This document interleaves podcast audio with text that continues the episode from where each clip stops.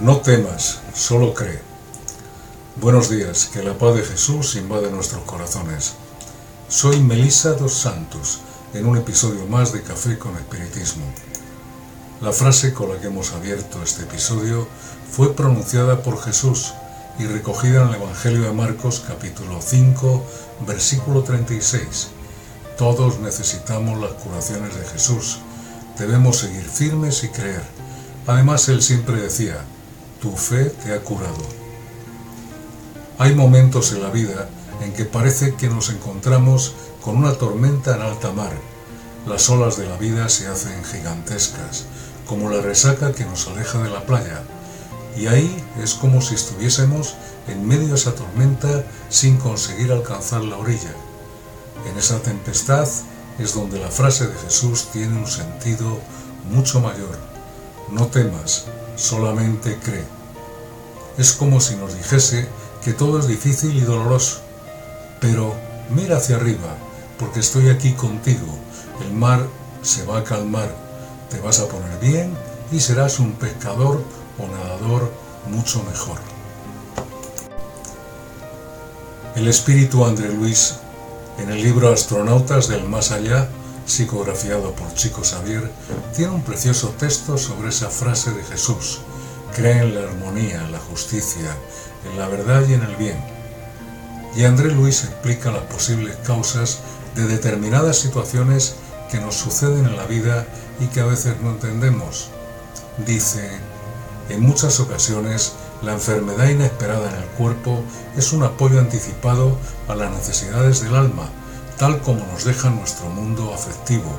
Podemos sobrevivir en lo que estamos haciendo de útil, el deseo contra el peligro invisible, la inhibición orgánica condensa nuestras energías para realizar una determinada tarea. El perjuicio es algo previo para no caer en deudas insolventes. La penuria material es un desafío para que nos pongamos a trabajar. Con eso, André Luis nos viene a decir que todo lo que nos pasa es en realidad un remedio para nuestra alma, para que podamos aprender, rescatar y hacernos mejores personas. Y concluye, no desfallezcas en las pruebas que la vida te aporta. La tierra es una escuela donde todos somos alumnos y examinadores, unos de otros. Hoy quizás sufra numerosos problemas, pero si atienden las instrucciones del amor que trazan el camino entre los márgenes de la humildad y el trabajo, encontrarás el rumbo exacto de todas las soluciones. Es necesario que no te posiciones en la inercia.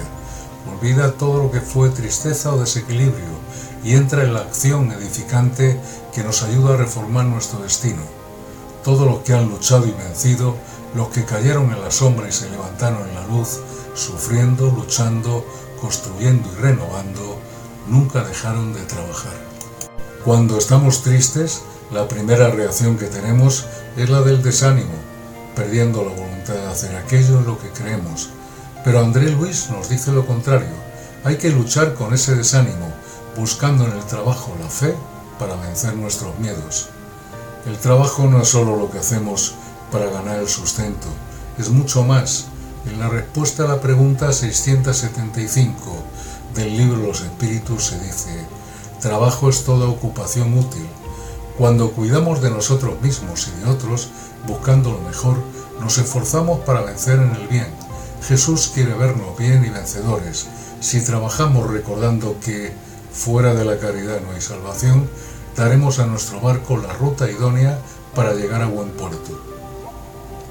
Me acordé de una pieza musical llamada Mar de Vida, compuesta por Alan Filu.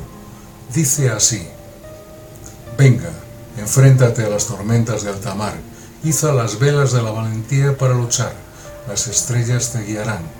Venga, Cristo será tu faro, que el riesgo no te impida intentar ganar al mar, con el instrumento que se llama amor.